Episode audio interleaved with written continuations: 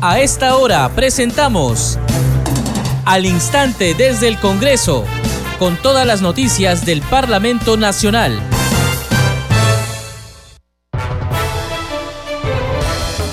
¿Cómo están amigos? Bienvenidos. Empezamos al instante desde el Congreso, edición de hoy, 1 de diciembre del 2022. Les acompaña Perla Villanueva en la conducción. En los controles Franco Roldán, de inmediato los titulares.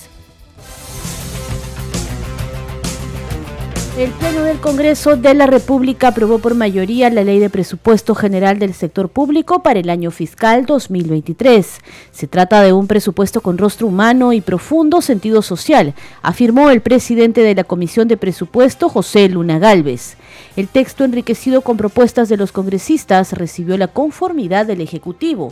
Se incorporaron demandas sociales más urgentes como recursos para ollas comunes, vaso de leche y Fonavi. El Pleno del Congreso sesionará desde las 6 de la tarde para tratar la admisión a debate de la moción de vacancia del presidente Pedro Castillo por permanente incapacidad moral. La Subcomisión de Acusaciones Constitucionales debatirá este lunes 5 de diciembre el informe final de las denuncias 268 y 269 contra la vicepresidenta de la República, Dina Boluarte, a quien se le acusa de presunta infracción constitucional y delitos tipificados en el Código Penal. En sesión extraordinaria, la Comisión de Constitución continuará hoy con el debate de los proyectos sobre adelanto de elecciones generales para el 2023 y el proceso para suspender a un presidente de la República y hoy se promulgó la ley que facilita a los trabajadores que por ser vulnerables recibieron licencia con goce de haber en la pandemia. Esta norma permite compensar las horas de trabajo sin que sus beneficios sean recortados y sin estar atados a deudas que al día de hoy son impagables, precisó la congresista Sigrid Bazán, presidenta de la Comisión de Trabajo a través de sus redes sociales.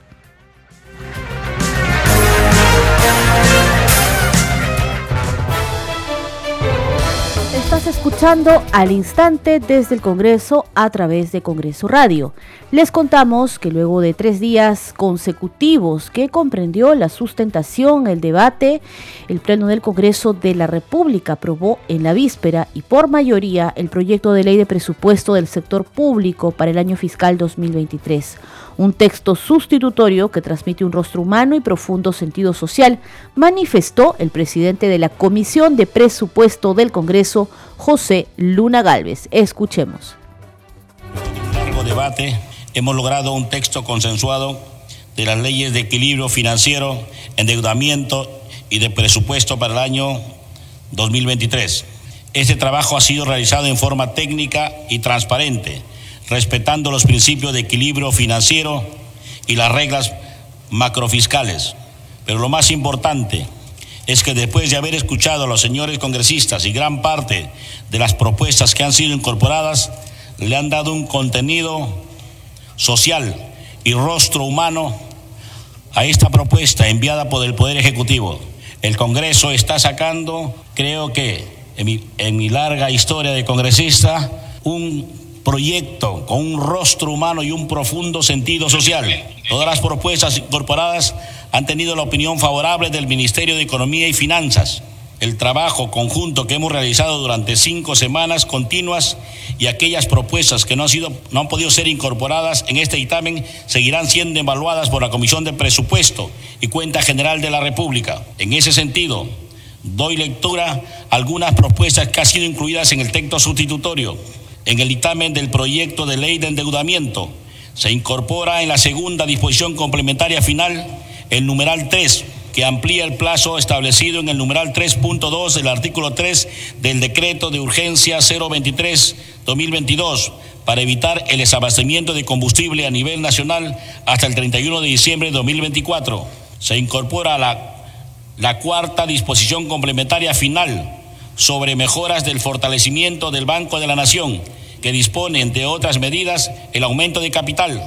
Se incorpora la quinta disposición complementaria final, que dispone que se transfieran al MEF las obligaciones a cargo de la Autoridad de Transporte Urbano para Lima y Callao, ATU, correspondientes al pago de indemnizaciones establecidas por laudo arbitrales. Se incorpora la sexta disposición complementaria final, que dispone la transferencia al MEF de la deuda tributaria que los institutos armados del Ministerio de Defensa mantienen con la SUNAT mediante suscripción de acta de conciliación. Se incorpora la séptima disposición complementaria final que destina las transferencias financieras recibidas para el fortalecimiento de las intervenciones del control gubernamental a nivel nacional. Se incorpora la octava disposición complementaria final que crea el pliego presupuestario Universidad Nacional Tecnológica de Frontera San Ignacio de Loyola, Cajamarca, creado mediante decreto de ley 31568 y otras disposiciones. En el texto sustitutorio del dictamen del proyecto de ley de equilibrio financiero se incorpora la tercera disposición complementaria final sobre medidas para el fortalecimiento de la administración financiera del sector público. En el texto sustitutorio del dictamen del proyecto de ley de presupuesto del sector público se incorporan, entre otras disposiciones, las siguientes. El incremento de la remuneración de los docentes de las universidades públicas, de lo establecido en el artículo 6 el financiamiento para la preparación y desarrollo de la Copa Mundial de Fútbol Sub-17 Perú 2023, la creación de la unidad ejecutora Autoridad Nacional de Control del Ministerio Público, el nombramiento del personal de la salud contratado en plaza presupuestada, vacante en el sector defensa. Asimismo, hemos incorporado la demanda de las organizaciones sociales, ollas comunes, 100 millones de soles. Vaso de leche, 100 millones de soles. Quiero en este momento recordar a, la hermana de la vicepresidenta, Marina Moyano, una gran luchadora por los comedores y el vaso de leche. Y decir, yo pido un aplauso para Marilena.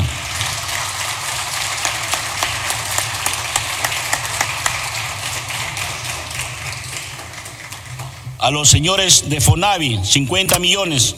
El financiamiento para atender el cáncer y salud mental. El financiamiento para hospitales y centros de salud en Piura, San Juan del Urigancho, Huancané Puno, Huaycán, Uctubamba. Nombramiento progresivo del personal CAS del Ministerio de Salud, iniciando este año con un 20%.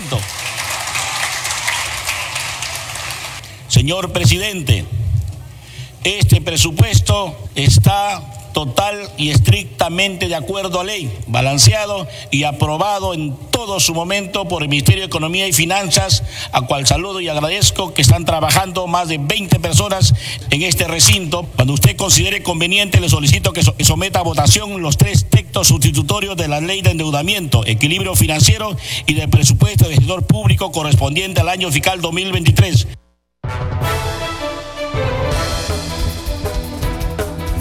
Continuamos con más información en al instante desde el Congreso referida a esta jornada maratónica de la aprobación del presupuesto fiscal para el próximo año 2023. Vamos ahora con la intervención de la presidenta del Consejo de Ministros, Betsy Chávez Chino, quien durante su alocución dijo que esta ha sido una jornada larga y fructífera, que significa proponer un presupuesto que ha experimentado un incremento del 9% respecto al año anterior, en circunstancias económicas internacionales complejas que significan una serie de riesgos y retos para nuestra economía. Escuchemos parte de la intervención de la titular jefa de gabinete ministerial. Ha sido una, una jornada realmente larga, de intenso y fructífero tres días de debate de las leyes más importantes con las que cuenta un país. La del presupuesto público, la ley de equilibrio y la ley de endeudamiento para el sector público para el año fiscal 2023. Como ya se señaló, el presupuesto para el año 2023 significa un incremento del 9% en relación a lo establecido para el año 2022 y este incremento es sumamente importante porque es el mayor en estos últimos cuatro años. Las circunstancias económicas en las que se debate el presupuesto actual son complejas.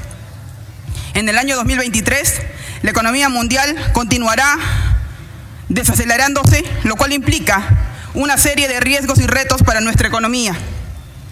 Para enfrentar este contexto, adverso por supuesto, se están implementando medidas con el objetivo de acelerar el crecimiento del país y amortiguar el efecto negativo de la desaceleración global. Por ello, es fundamental el diálogo entre ambos poderes del Estado. Desde el Poder Ejecutivo tenemos la mejor disposición para poder conversar y alcanzar acuerdos mínimos que nos brinden la estabilidad política y económica que permita atender los problemas más urgentes y prioritarios del país. Uno de los factores claves de la estabilidad macroeconómica de nuestro país ha sido el manejo responsable de las cuentas fiscales, pilar indiscutible que hemos respetado en la formulación del presupuesto público para el año 2023. Tenemos el deber del Estado mantener la predictibilidad y la estabilidad económica y atender las necesidades de la población sin renunciar a nuestro deber de respetar el equilibrio fiscal. La fortaleza macroeconómica del Perú, su estabilidad, la solidez de sus instituciones económicas han permitido que tengamos una de las economías más estables en América Latina, con un crecimiento económico de 3.3%, superando la media económica de 1.5%. Estos fundamentos macroeconómicos han sido claves para enfrentar diversos choques adversos y asegurar la rápida recuperación de la economía peruana en el periodo post-pandemia. Es importante que destaquemos que solo los países que buscan mantener políticas económicas consistentes y coherentes en el tiempo están destinados a alcanzar una mayor, un mayor progreso productivo y competitivo. Vamos a cambiar de información. Les vamos a contar ahora que hoy el Pleno decidirá la admisión o no de la moción que propone la vacancia del presidente Pedro Castillo Terrones por permanente incapacidad moral. Sobre el tema se han pronunciado parlamentarios de los diferentes grupos políticos. La nota es de nuestro compañero Carlos Alvarado.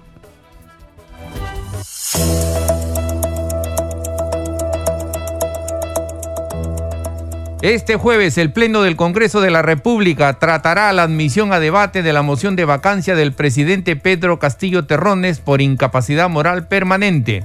El titular del Parlamento Nacional, José William Zapata, dio cuenta de la moción multipartidaria presentada con 67 firmas. Señores congresistas, de conformidad con las normas leídas en la siguiente sesión del Pleno del Congreso, se consultará la admisión de la moción de orden del día de pedido de vacancia de la Presidencia de la República. Igualmente, en cumplimiento de las normas citadas, la presidencia comunica que el pedido de vacancia ha sido puesto en conocimiento del presidente de la República. La primera vicepresidenta Marta Moyano dijo esperar que se alcancen los votos para la vacancia. De aprobarse la moción, señaló, se deberá respetar la sucesión constitucional. El debate se hará sobre la admisión nada más y luego ya se informará al presidente para que pueda, por, por, supuesto, venir al Congreso a presentar sus descargos. El congresista Málaga presentó ayer su moción, recién estamos hablando de una moción en efectivo y recién podríamos hablar de, ojalá se pudiera tener el voto. O sea, recién en estas alturas estamos hablando de una moción presentada. Bueno, no es que ve una posibilidad, uno siempre tiene que respetar eh, toda la sucesión que tiene que ver en el cargo. El legislador Flavio Cruz sostuvo que en Perú Libre consideran que el Ejecutivo pateó el tablero de la democracia. Afirmó que su grupo político no está de acuerdo con un cierre del Congreso y no podemos estar jugando al dictadorcillo, aseveró. En Perú Libre consideramos que el Ejecutivo ha pateado el tablero, el tablero de la democracia, que nosotros hemos venido sosteniendo, defendiendo, luchando por ella, por la gobernabilidad. Y obviamente ya no podemos confiar, porque nosotros confiábamos que un demócrata verdadero como Pedro Castillo jamás presentaría una cuestión de confianza. Porque un demócrata tiene que llamar al diálogo, conforme incluso ahora la OEA lo ha recomendado, no importa mil veces o un millón de veces pero no darle un zarpazo incluso a la gente que lo defendió, a la gente que lo puso ahí. Nadie dice que no queremos vacarlo. La vacancia no es, no es, solamente postura de la derecha, hemos dicho bien claro. Repito, nosotros no vamos por el cierre del Congreso, porque imagínense, no podemos estar jugando acá a lo dictadorcillo, o sea, alguien quiere golpear, yo te golpeo, eso no está bien para el país. El representante del bloque magisterial, Alex Paredes, criticó la presentación de la moción de vacancia presidencial sin embargo, advirtió que si se da una nueva cuestión de confianza, habrá una respuesta de su grupo político. Vergüenza ajena por, por alguien que ha venido no a trabajar. Lo mejor que puede hacer es no vacancia, él irse a su casa, si no quiere trabajar. Acá estamos en el momento más trascendental para el país. Yo creo que hay que ser éticos. La señora ha declarado a través de ustedes que no va a haber presentación. Hay que ser éticos. Y si no, va a tener respuestas. Con las mismas características. O sea, yo no puedo decir, este, no voy a presentar o no vengo por una cuestión de o no vengo por cerrar el Congreso y después se dan la vuelta y van a hacer todo lo contrario. Nosotros no somos furgón de cola de la inmoralidad.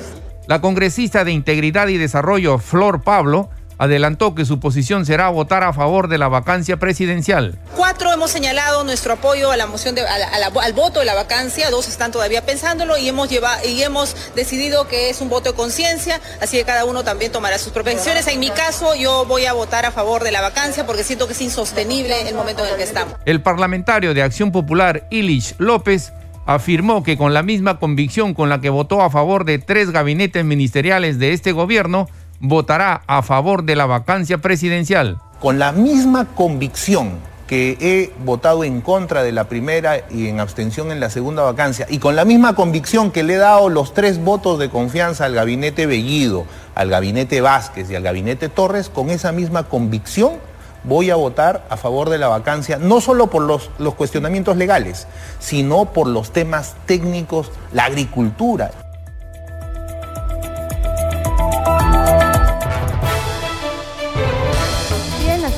Plenaria donde se eh, pondrá a consideración la admisión o no de esta moción que solicita la vacancia presidencial. Está prevista para que se inicie a partir de las 6 de la tarde de hoy. Sobre este tema, el artículo 89 del reglamento del Congreso establece el proceso que debe seguir un pedido de vacancia presidencial. Nuestra compañera Mayra Alegría nos lo recuerda. Este jueves 1 de diciembre se debatirá y votará la admisión de la moción de vacancia presidencial. Por ello, en Congreso Radio les contamos el procedimiento que debe seguir. Luego de la admisión de la moción de orden del día, el Pleno del Congreso acuerda el día y la hora para el debate y votación del pedido de vacancia. En esa sesión plenaria, el presidente de la República puede ejercer personalmente su derecho a defensa o ser asistido por un letrado y tendrá un plazo de hasta 60 minutos. Asimismo, el acuerdo que declara la vacancia de la presidencia de la República requiere una votación calificada no menor a los dos tercios del número legal de miembros del Congreso, es decir, 87 votos, informó Mayra Alegría, Congreso Radio.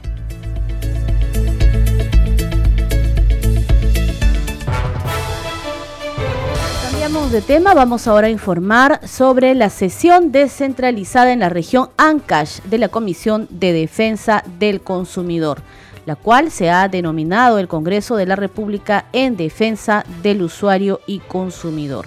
El presidente de este grupo de trabajo parlamentario, el legislador Elías Varas Meléndez, afirmó que el objetivo de esta sesión es escuchar las demandas, así como también los reclamos de los consumidores con o sobre las diversas proveedoras de productos o servicios. Escuchemos. El objetivo del día de hoy, luego de haber fiscalizado a los organismos que los tenemos acá a nivel nacional, porque cada uno de los directores nacionales, de los gerentes, superintendentes, han ido a la Comisión de Defensa del Consumidor del Congreso, y luego de haber visitado a cada una de las oficinas, vemos que hay una debilidad. La debilidad es que muchos de los ciudadanos no conocen quién tiene que defenderlos. Entonces, el objetivo de este acercamiento mediante la audiencia es justamente poder escuchar, yo sé que ustedes tienen muchas quejas, y justamente para que el comportamiento del funcionario que está a cargo de ese órgano regulador cambie a que le demos un mejor servicio o mejor seguridad para ese tema de consumo. Eso tiene la finalidad la sesión de la audiencia del día de hoy. Ya es nuestra segunda audiencia. Hemos estado con la primera en la ciudad de Chimbote, el día de hoy, el día 29 de noviembre, y el día de hoy estamos el día 1 de diciembre, que es el día de hoy, que es una fecha también muy importante para la salud mundial es el Día Internacional de Lucha contra el SIDA.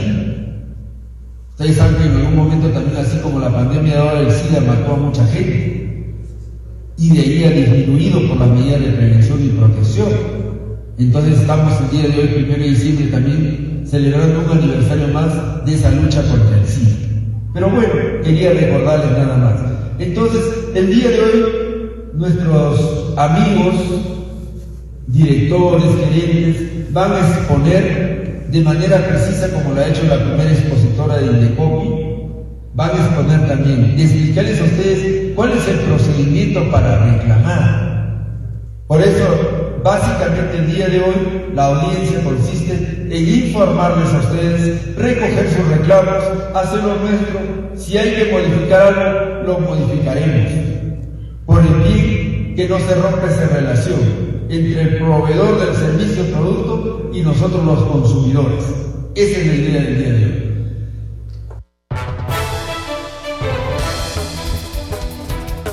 Seguimos con más información en al instante desde el Congreso a través de Congreso Radio. Hoy se publicó en el diario oficial El Peruano la ley para garantizar los derechos de los trabajadores afectados por disposiciones legales en la emergencia sanitaria de la COVID-19, quienes podrán compensar las horas acumuladas con goce de haber antes o después de la jornada de trabajo sin exceder dos horas diarias, entre otras normas. Los detalles de esta información con nuestra compañera Mayra Alegría. Leyes aprobadas por el Congreso de la República. La Ley 31632 ya fue publicada en el diario oficial El Peruano. Desde el Congreso se impulsó esta norma que beneficia a miles de trabajadores que se vieron afectados durante la emergencia sanitaria por la COVID-19. Dicha disposición es aplicable a todos los empleadores y trabajadores de los sectores públicos y privados bajo cualquier régimen laboral. En tal sentido, esta ley dispone la compensación por horas con trabajo en sobretiempo que puede ser realizado antes o después de la jornada laboral y con capacitaciones desempeñadas fuera del horario de trabajo.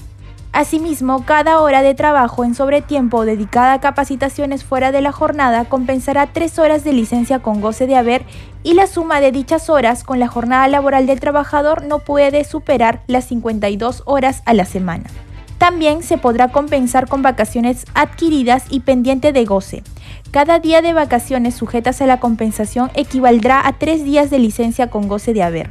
No se podrán compensar más de 15 días por periodo vacacional pendiente de goce.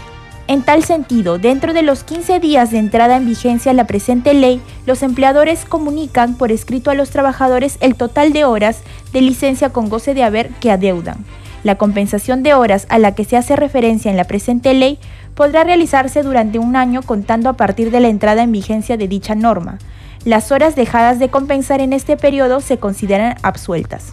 De igual modo, señala que está prohibido realizar descuentos en la liquidación de beneficios sociales realizada el término del vínculo laboral, para compensar las horas de licencia con goce de haber generadas por las disposiciones legales implementadas en el marco de la emergencia sanitaria por el COVID-19.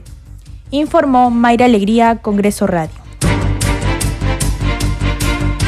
Leyes aprobadas por el Congreso de la República.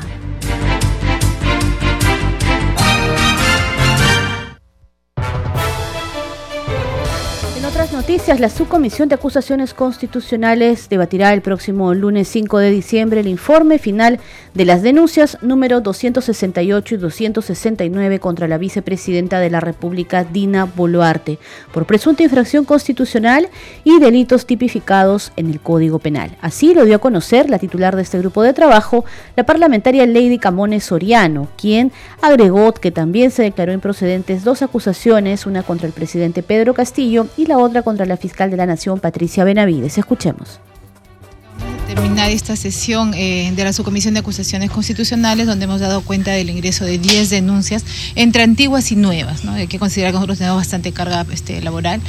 Y también hemos eh, debatido y votado dos informes de calificación de dos denuncias, una contra el actual presidente Pedro Castillo y contra el actual fiscal de la Nación. Ambas han sido declaradas improcedentes pues, porque no cumplen con los requisitos establecidos en el reglamento.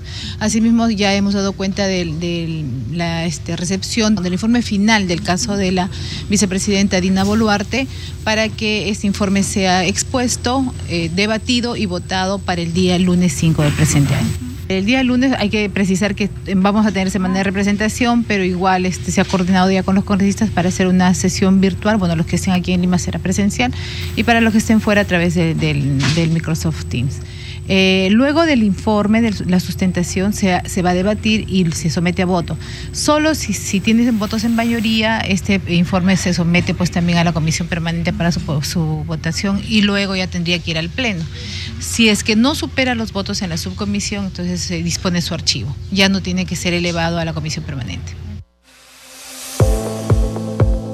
Congreso en redes. De inmediato nuestra secuencia Congreso en redes a cargo de nuestra compañera Mayra Alegría.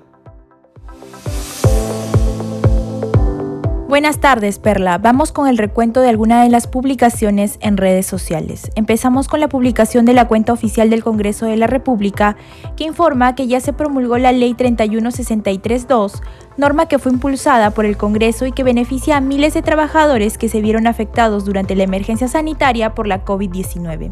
Adjuntan una imagen y el link donde se puede apreciar más detalles de esta disposición.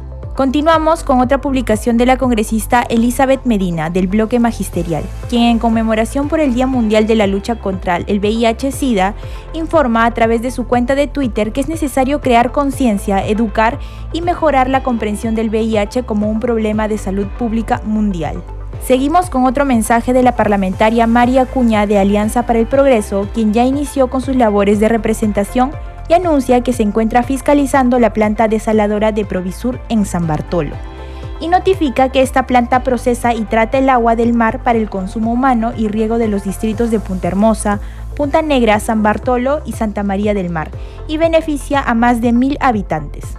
Y para finalizar, la congresista Flor Pablo de Integridad y Desarrollo también se encuentra realizando sus labores de la semana de representación e informa que se encuentra recogiendo las voces de jubilados del sector educación en una mesa de trabajo que servirá como aporte a la construcción de una iniciativa legislativa que es de justicia para una carrera meritocrática como la magisterial.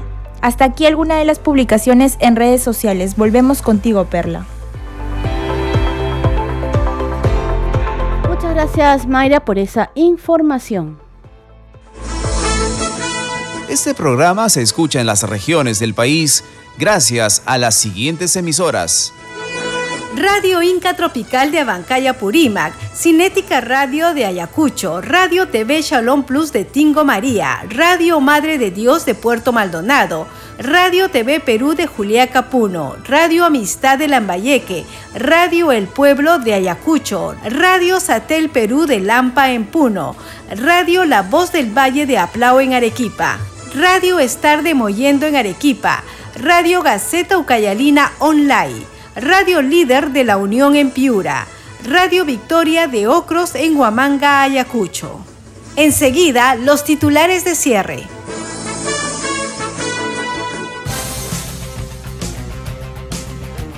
El Pleno del Congreso de la República aprobó por mayoría la Ley de Presupuesto General del Sector Público para el año fiscal 2023. Se trata de un presupuesto con rostro humano y profundo sentido social, afirmó el presidente de la Comisión de Presupuesto y Cuenta General de la República, José Luna Galvez. El texto enriquecido con propuestas de los parlamentarios recibió la conformidad del Poder Ejecutivo. Se incorporaron demandas sociales más urgentes como recursos para ollas comunes, vaso de leche y Fonavi. El Pleno del Congreso sesionará hoy desde las 6 de la tarde para tratar la admisión a debate de la moción de vacancia del presidente Pedro Castillo por permanente incapacidad moral. La Subcomisión de Acusaciones Constitucionales debatirá este lunes 5 de diciembre el informe final de las denuncias contra la vicepresidenta de la República, Dina Boluarte, a quien se le acusa de presunta infracción constitucional y delitos tipificados en el Código Penal. En sesión extraordinaria, la Comisión de Constitución continuará con el debate de los proyectos sobre el adelanto de elecciones generales para el próximo año y el proceso para suspender a un presidente de la República y hoy se promulgó la ley que facilita a los trabajadores que por ser vulnerables recibieron licencia con goce de haber en la pandemia de la COVID-19. Esta norma permite compensar esas horas de trabajo sin que sus beneficios sean recortados y sin estar atados a deudas que al día de hoy son impagables, precisó la congresista Sigri Bazán, presidenta de la Comisión de Trabajo.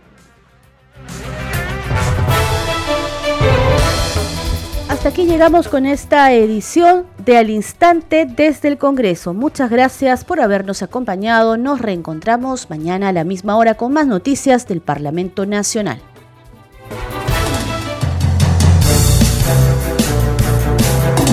Hasta aquí, al instante desde el Congreso, con todas las noticias del Parlamento Nacional.